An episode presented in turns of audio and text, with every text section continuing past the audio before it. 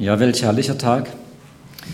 Und dieser neue Tag ist schon angebrochen seit dem ersten Ostermorgen. Und so können wir hier zusammen sein, auch bei Schneefall, mitten im Alten und das Neue feiern. Ich fand auch das Bild ganz super am Anfang. Und in meinem Kopf, da drehe ich es noch rum. Und das finde ich noch toller. Wenn man sich vorstellt, man würde im Grab drin stehen und durch das Grab nach außen gucken. Ich möchte uns lesen die Geschichte aus Lukas 24 und möchte Sie einfach einladen, Ihre Vorstellungskraft zu trainieren und gut hinzuhören bei der Geschichte.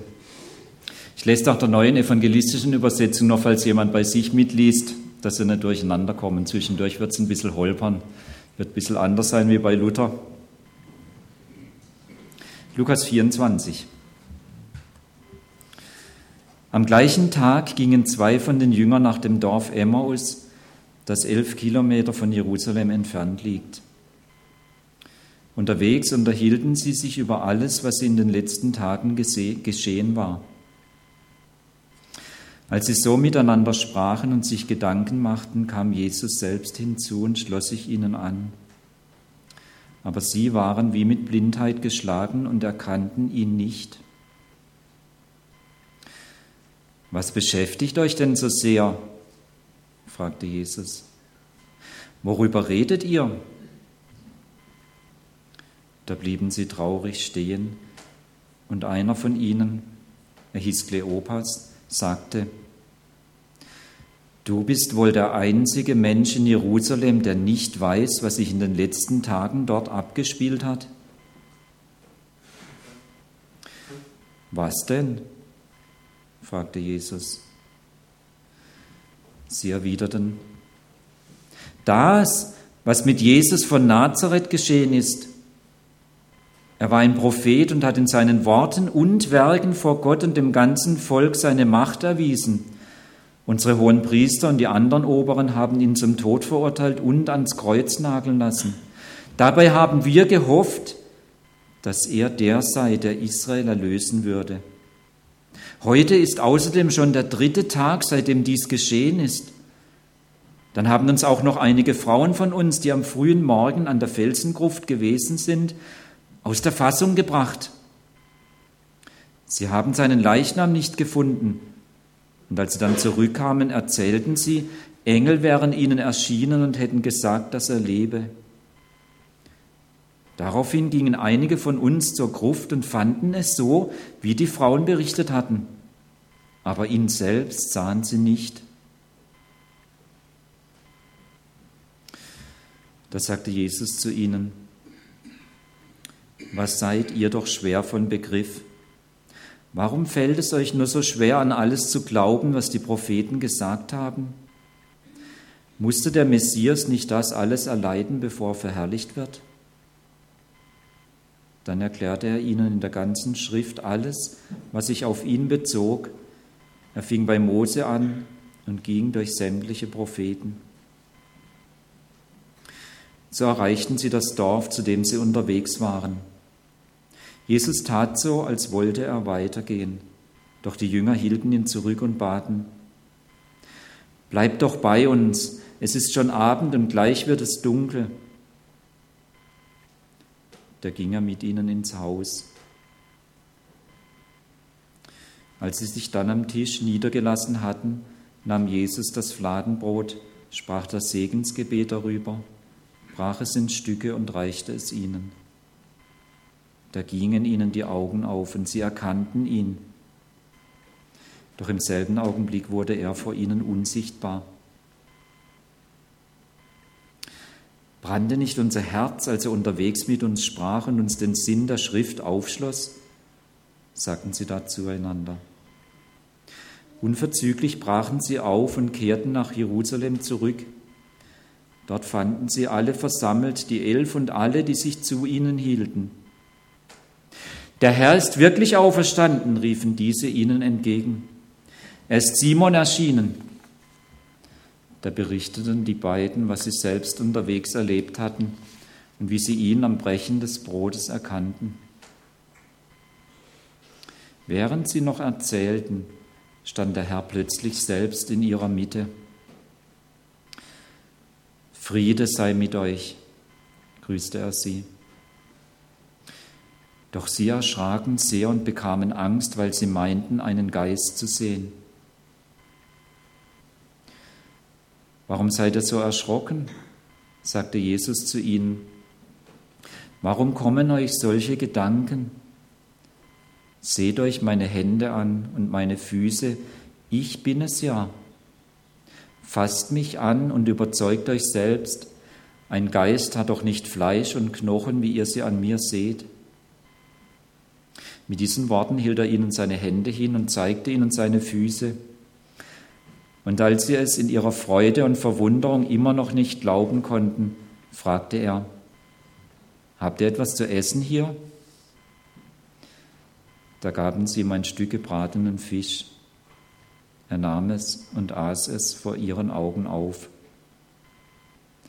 Dann sagte er zu ihnen, nun ist in Erfüllung gegangen, was ich euch gesagt habe, als ich noch bei euch war. Alles, was im Gesetz des Mose, in den Propheten und Psalmen über mich geschrieben steht, musste sich erfüllen.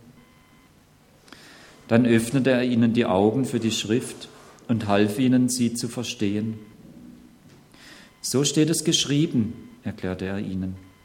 Und so musste der Messias leiden und sterben und am dritten Tag danach von den Toten auferstehen. Und in seinem Namen wird man allen Völkern, angefangen in Jerusalem, predigen, dass sie zu Gott umkehren sollen, um Vergebung der Sünden empfangen zu können. Ihr seid Zeugen für das alles und seid gewiss, was mein Vater euch versprochen hat, werde ich zu euch herabsenden. Bleibt so lange hier in der Stadt, bis ihr mit der Kraft aus der Höhe ausgerüstet worden seid.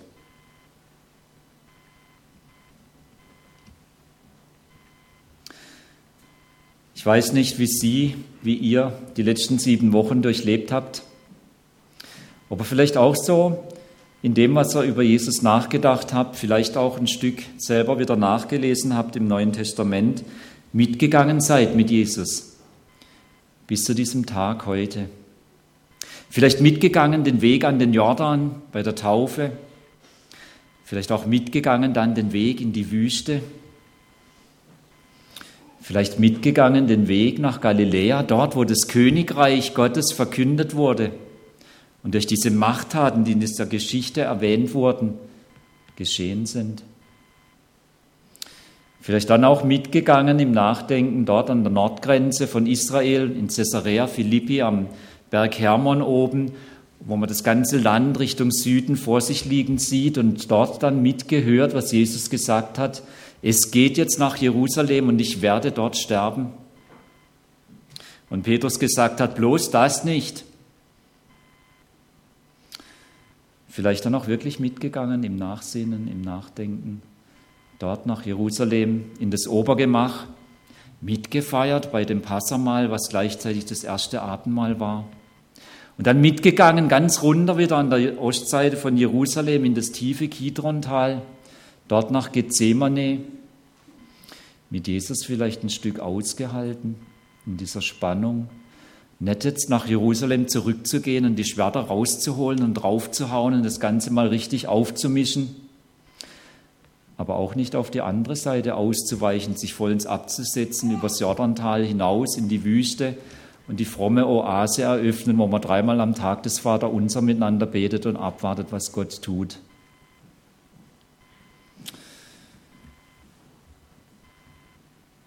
Und heute stehen wir vor dem leeren Grab, wenn wir die Geschichte weiter mit Jesus mitgehen. Man denkt vielleicht, das ist jetzt die letzte Station. Doch wenn man vor dem leeren Grab steht, dann merkt man, diese Pilgerschaft, das Mitgehen mit Jesus ist auf einmal was ganz anderes. Ans Ziel gekommen stellen wir fest, dass die Idee der Pilgerschaft umgekrempelt wurde. Das liegt daran, dass mit Ostern die gesamte Welt umgekrempelt wurde. Wir selbst wurden umgekrempelt als Leute Jesu. Gott selbst wurde umgekrempelt. Unsere letzte Station auf dem Pilgerweg mit Jesus ist nicht das leere Grab, so zentral dies auch ist, sondern der Weg über das Grab hinaus. Eben die Straße, die vom Ort des Sieges Jesu in jede Ecke dieser Welt führt. Und für diese Straße benötigen wir zwei Dinge. Wir benötigen einen Reisepass und wir benötigen eine Straßenkarte. Was ist der Reisepass für diesen Weg vom Grab Jesu über das Grab hinaus in jede Ecke dieser Welt? Im Johannesevangelium wird die Geschichte nochmal bisschen aus der Perspektive von Petrus und Johannes berichtet, als die Frauen zurückkamen und sagten, wir finden die Leiche Jesu nimmer. Und dann sind die zwei zum Grab gejoggt. Johannes war offensichtlich fitter, er war zuerst dort. Petrus kam ein bisschen hinterher, aber Johannes war mehr der Zurückhaltende, er ging nicht wirklich rein, er stand nur außen, hat reingeguckt. Und Petrus in seiner Forschenart, er ging rein. Aber jetzt kommt ein feiner Unterschied. Petrus ging rein und sah alles, wie die Frauen es berichtet hatten, es stimmte alles. Und dabei blieb es für ihn, jedenfalls für den Moment.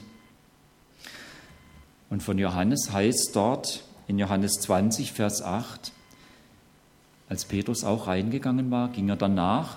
Und dann heißt es von Johannes, Johannes sah und glaubte. Das ist der Reisepass. Nicht nur hinzugucken, sondern sich dann darauf einzulassen zu glauben. Wenn du und ich zum Flughafen gehen und eine Reise machen wollen, ist keine gute Idee, dann dem Zollbeamten zu sagen, ja, ich habe einen Reisepass, aber der liegt zu Hause in der Nachttischschublade. Du wirst die Grenze nicht überschreiten können. Du wirst in ein neues Land, das neue Land nicht betreten können. Alles, was du tun kannst, ist zuschauen, wie die mit Reisepass durchgelassen werden und schließlich die Maschine ohne dich abhebt. Vielen Menschen ergeht es so mit der Nachricht von dem leeren Grab, mit der Nachricht von der Auferstehung Jesu. Viele Menschen in unserer Gesellschaft geht so. Sie starren auf die Auferstehungsbotschaft und wissen nicht, was sie damit anfangen sollen.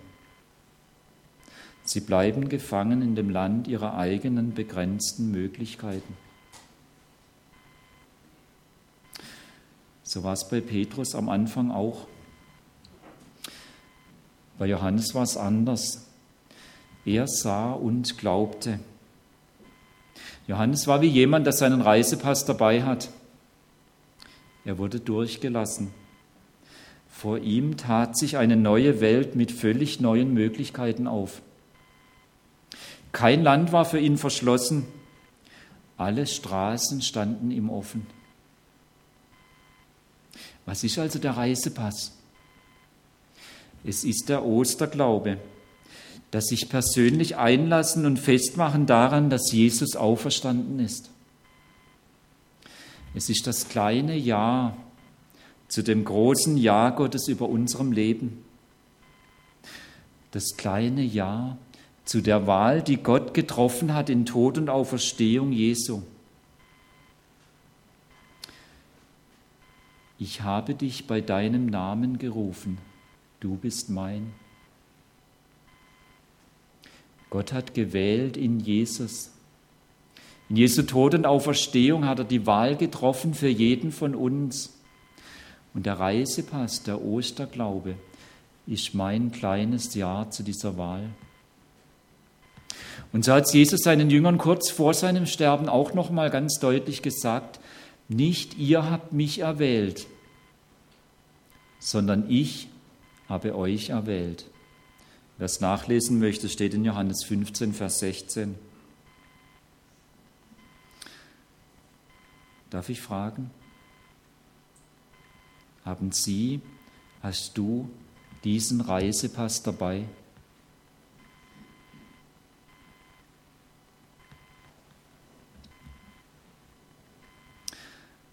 Ich gehe weiter zur Straßenkarte, die braucht man auch. Um von dem leeren Grab über das Grab hinaus in jede Ecke dieser Welt zu gehen. Als Jesus aus dem Grab auferstand, gab er der Welt den ersten Eindruck davon, dass Gott nicht dabei ist, diese alte, traurige Welt aufzugeben und uns in einen körperlosen Himmel wegzubringen, sondern Gott ist dabei, diese Welt zu erlösen, zu erneuern und so umzuwandeln, dass alles, was gut, was lieblich, was gerecht, was heilig, was schön, all das zu verbessern, zu reinigen, zu erneuern, zu neuen Ebenen der Herrlichkeit zu führen.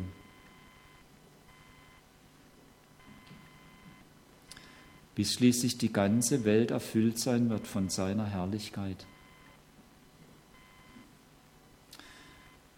In dieser neuen Welt werden wie in Jesu Auferstehungsleib auch, selbst die Wunden und Narben Zeichen der Herrlichkeit sein, Zeichen des Sieges. Ostern breitet uns eine Straßenkarte dieser neuen Welt aus. Und es ist eine Karte für Eroberer.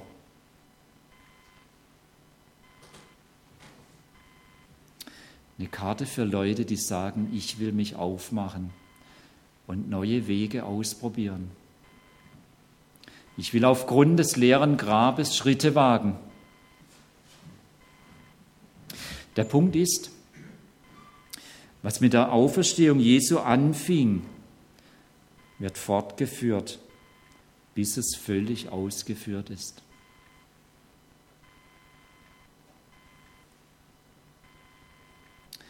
jede Tat des Glaubens und der Liebe, jede Tat der Gerechtigkeit und Gnade, jede Tat erfüllt von Schönheit und Wahrheit in dieser gegenwärtigen Welt, wird Teil der letztendlichen neuen Welt Gottes sein.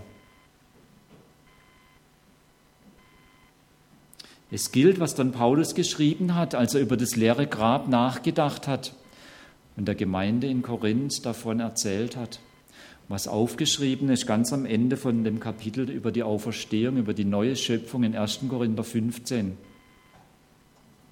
Es gilt, was dort steht. In Christus ist unsere Mühe nicht vergeblich. Und sei sie noch so bruchstückhaft. Und sei sie noch in unseren Augen klein, unscheinbar, vielleicht unbedeutend.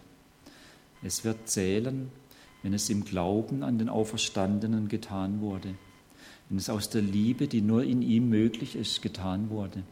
Und es wird vorkommen in der neuen Welt in einer Weise, die wir uns vielleicht nicht mal vorstellen können. Der Reisepass von Jesu körperlicher Auferstehung bestätigt, dass du frei bist, um zu reisen. Die Straßenkarte von Gottes neuer Welt bestätigt, dass alles Reisen, das im Glauben geschieht, sinnvoll ist.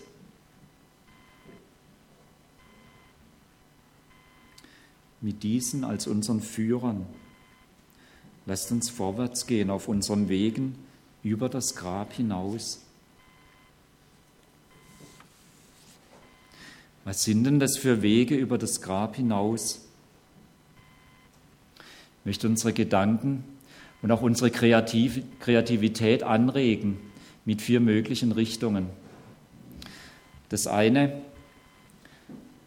ist der Weg nach Emmaus. Es fällt uns heute ein bisschen schwer nachzuempfinden, wie es diesen Jüngern ging, die danach von Jerusalem Richtung Emmaus unterwegs waren.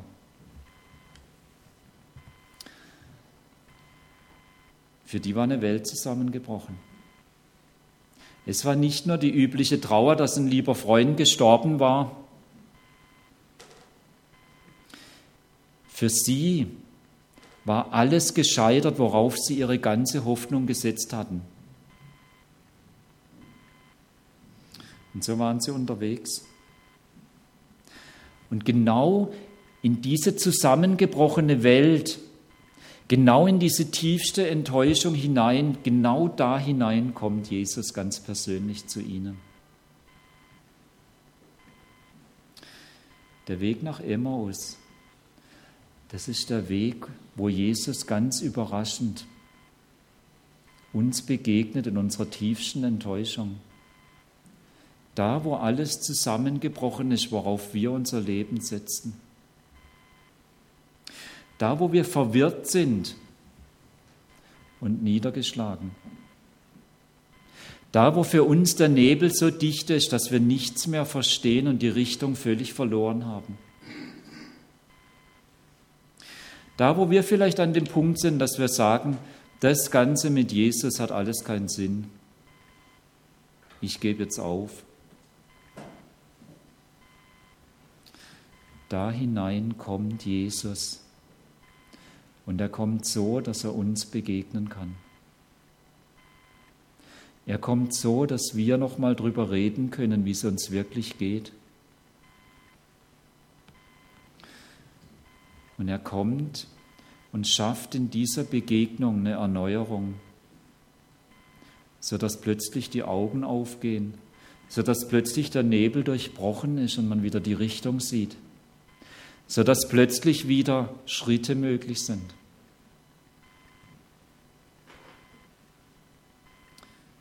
Dieser Weg nach Emmaus über das Grab hinaus steht jedem von uns jeden Tag offen. Jesus kann kommen, überraschend, nochmal ganz neu und uns ganz persönlich erneuern in der Begegnung mit ihm. Denn er lebt und er ist durch seinen Geist gegenwärtig, 24 Stunden am Tag, 365 Tage im Jahr, rund um die Uhr, immer an jedem Ort im ganzen Universum. Wir können nirgends hingehen, wo uns der Auferstandene nicht plötzlich begegnen könnte. Selbst da, wo wir es völlig überhaupt nicht erwarten.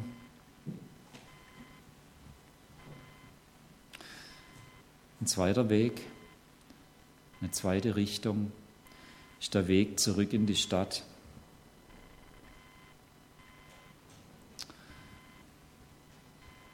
Das war für die Jünger damals der Ort der größten Furcht, der größten Angst. Denn sie konnten einfach nicht sicher sein, dass die, die kamen, um Jesus zu verhaften, um zum Tode zu verurteilen und hinzurichten, dass die nicht auch kommen würden, um sie zu verhaften. Sie hatten sich verbarrikadiert. Es war der Ort der tiefsten Angst. Und es war gleichzeitig auch der Ort des größten Versagens. In Gethsemane hatte Jesus sie angefleht, mit ihm zu wachen, und sie haben geschlafen. Als Jesus schließlich verhaftet wurde, sind sie alle abgehauen. Bis auf den Johannes, der wahrscheinlich noch jugendlich genug ausgesehen war, dass er nicht für voll genommen wurde und deshalb das Risiko, verhaftet zu werden, klein war. Und schließlich waren sie so eben wie die beiden Emmaus-Jünger, dass sie gesagt haben, das hat alles keinen Sinn gehabt, wir haben aufs falsche Pferd gesetzt. Es ist vorbei. Lasst uns die Lichter ausmachen und nach Hause gehen.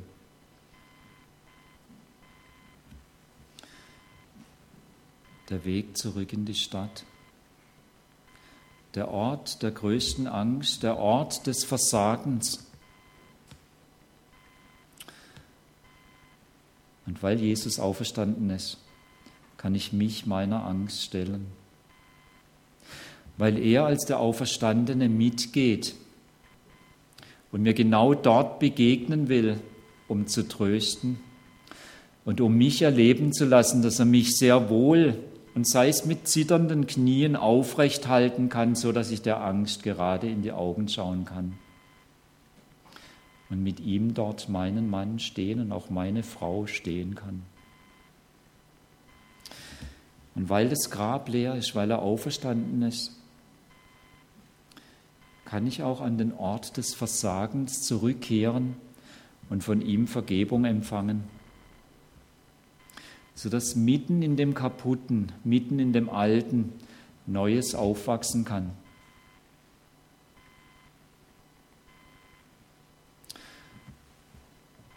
Es ist aber auch der Weg, ein dritter Weg, ein möglicher Weg über das Grab hinaus, der Weg nach Judäa und Samaria. Also der Weg über die Stadt Jerusalem hinaus aufs Land.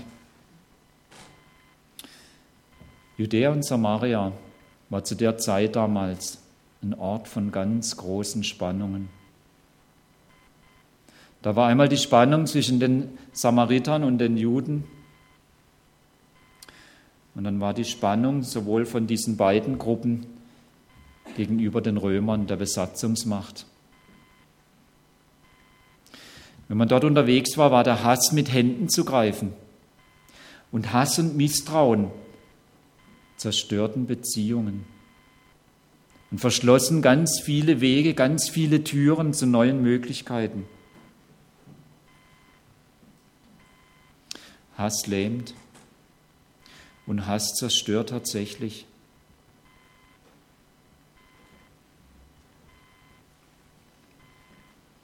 Und bis heute ist dieser Ort davon geprägt.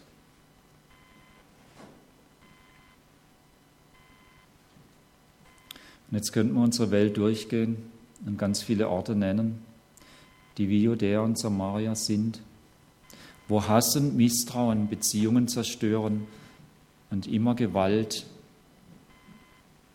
aufbrechen lassen und auch Leben zerstört wird. Aber wir müssen auch näher nach zu Hause kommen. In wie vielen Nachbarschaften, in wie vielen Verwandtschaften und Familien und Ehen sieht es aus wie in Judäa und Samaria, wo Hass und Misstrauen das Miteinander zerstört.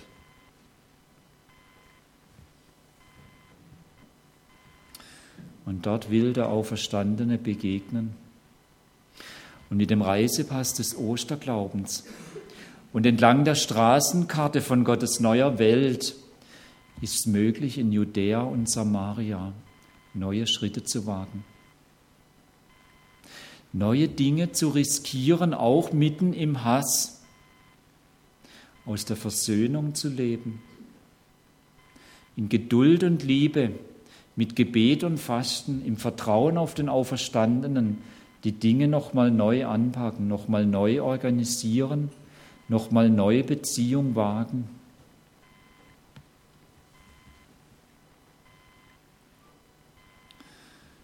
Ich weiß, das ist eine ständige Herausforderung, aber es ist tatsächlich möglich. Es ist möglich, nochmal die Hand zu reichen und miteinander zu erleben, dass die neue Welt Realität ist, die am Ostermorgen damals anbrach. Und dass wir als Tageslichtmenschen leben können mitten in der Nacht dieser alten Welt und dass wir es hier einüben können, nach der Musik der neuen Welt zu tanzen. Auch dann, wenn das bedeutet, gegen den Strom zu schwimmen.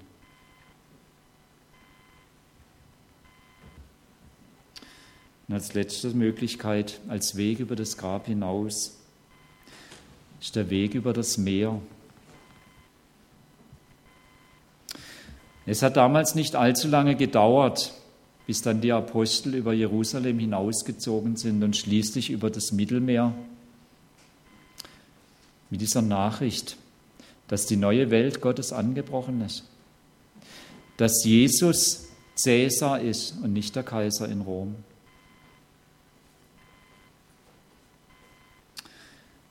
dass es tatsächlich diesen Reisepass des Osterglaubens gibt und dass die Straßenkarte der neuen Welt Gottes vor uns ausgebreitet ist, nicht nur dort in Israel, sondern weltweit, denn Jesus ist der Herr des ganzen Universums. Und Gott sei Dank sind sie über das Meer gegangen. Wer weiß, wo wir heute sonst säßen. Und jeder, der sich auf diesen Jesus, auf den Mann, der das Grab auf der anderen Seite verlassen hat, mit dem neuen Auferstehungsleib, mit dem Leib der neuen Schöpfung. Wer sich auf diesen Jesus einlässt, der wird immer auch übers Meer geführt werden in der einen oder anderen Weise. Der wird immer vor Ort leben und doch einen ganz weiten globalen Horizont entwickeln und nach Wegen suchen, dass diese Nachricht von dem Auferstandenen hinausgeht, bis in alle Enden der Welt. Mit dem leeren Grab Jesu endet eine Art der Pilgerschaft. Nämlich die dieser Männer damals, die mit Jesus mitgegangen sind, dort im ersten Jahrhundert.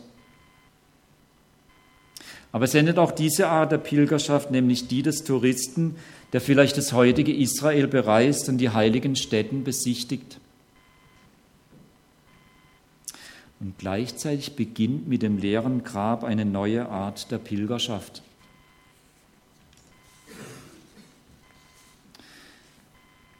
Jeder, der sich auf Jesus einlässt, ist eingeladen, jetzt die Straße zu pilgern, zu einer erneuerten persönlichen Beziehung zu Jesus selbst. In Klammer, der Weg nach Emmaus. Er ist eingeladen, die Straße zu pilgern zur Verwandlung von Furcht und Versagen in Hoffnung und fruchtbare Arbeit. In Klammer, der Weg in die Stadt. Er ist eingeladen zu den Orten in unserer eigenen Welt, wo Hass und Misstrauen persönliche und soziale Beziehungen zugrunde richtet, mit Jesus mitzugehen. Der Weg nach Judäa und Samaria. Und er ist eingeladen in die ganze Welt mit der Neuigkeit, dass der gekreuzigte Jesus ihr rechtmäßiger und sie heilender Herrscher ist, mitzugehen. Wir betreten diesen Pilgerweg in der Gewissheit,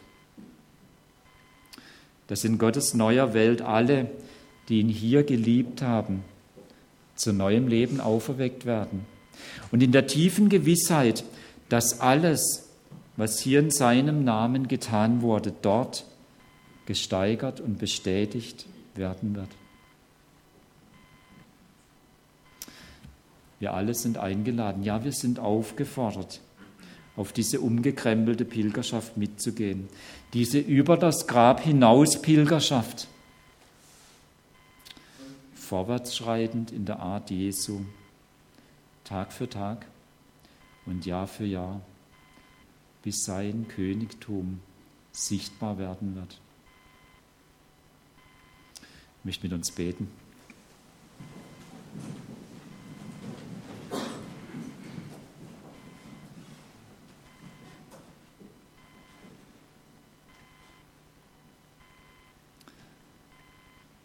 Herr Jesus, und du hast mitten in der alten Welt, mitten in dieser traurigen, wirklich auch kaputten Welt,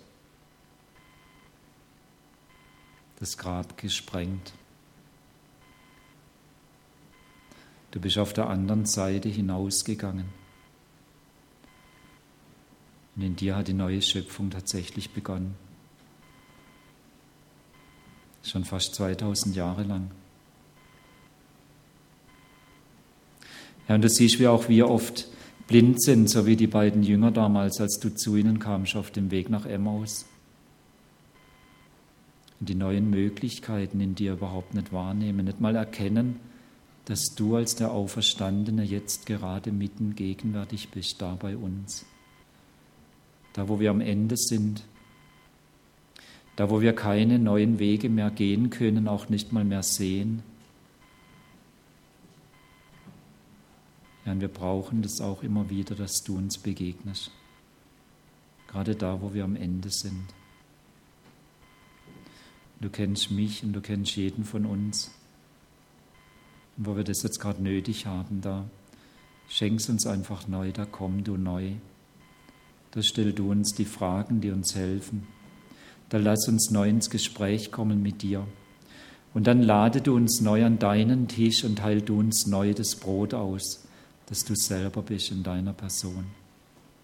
Und lass uns dann neu aufstehen können, losgehen können, im Vertrauen auf dich. Herr, ich finde es wahnsinnig herausfordernd, diese Wege nach Judäa und Samaria, da wo der Hass regiert und das Misstrauen die Beziehungen zerstört haben. Und gleichzeitig weiß ich und erlebe ich, dass du tatsächlich auch dort Neues schaffen kannst. Hilf uns, deine Straßenkarte, die Straßenkarte der neuen Welt gut zu studieren, gerade dort. Und dann entschlossen, und sei es mit schlotternden Knien, deine Art dort zu leben, als Schafe mitten unter den Wölfen, als Licht mitten im Finstern, als Salz mitten in dieser furchtbar faden Suppe. Herr, hilf uns. Und du weißt, was das für jeden von uns konkret gerade bedeutet. Erbarm dich da bitte über uns. Gib uns Ideen, gib uns Kreativität und vor allen Dingen den Mut, nicht auf uns und unsere Methoden und unsere Stärken zu setzen, sondern auf dich, den Auferstandenen. Und lass uns auch diese Wege übers Meer entdecken. Lass uns auch da Ideen haben und diese mutig umsetzen. Vielen Dank. Und danke, dass du so mit uns gehst. In diesen Tag, in diese Woche, ja, in unser ganzes Leben. Danke dafür. Amen.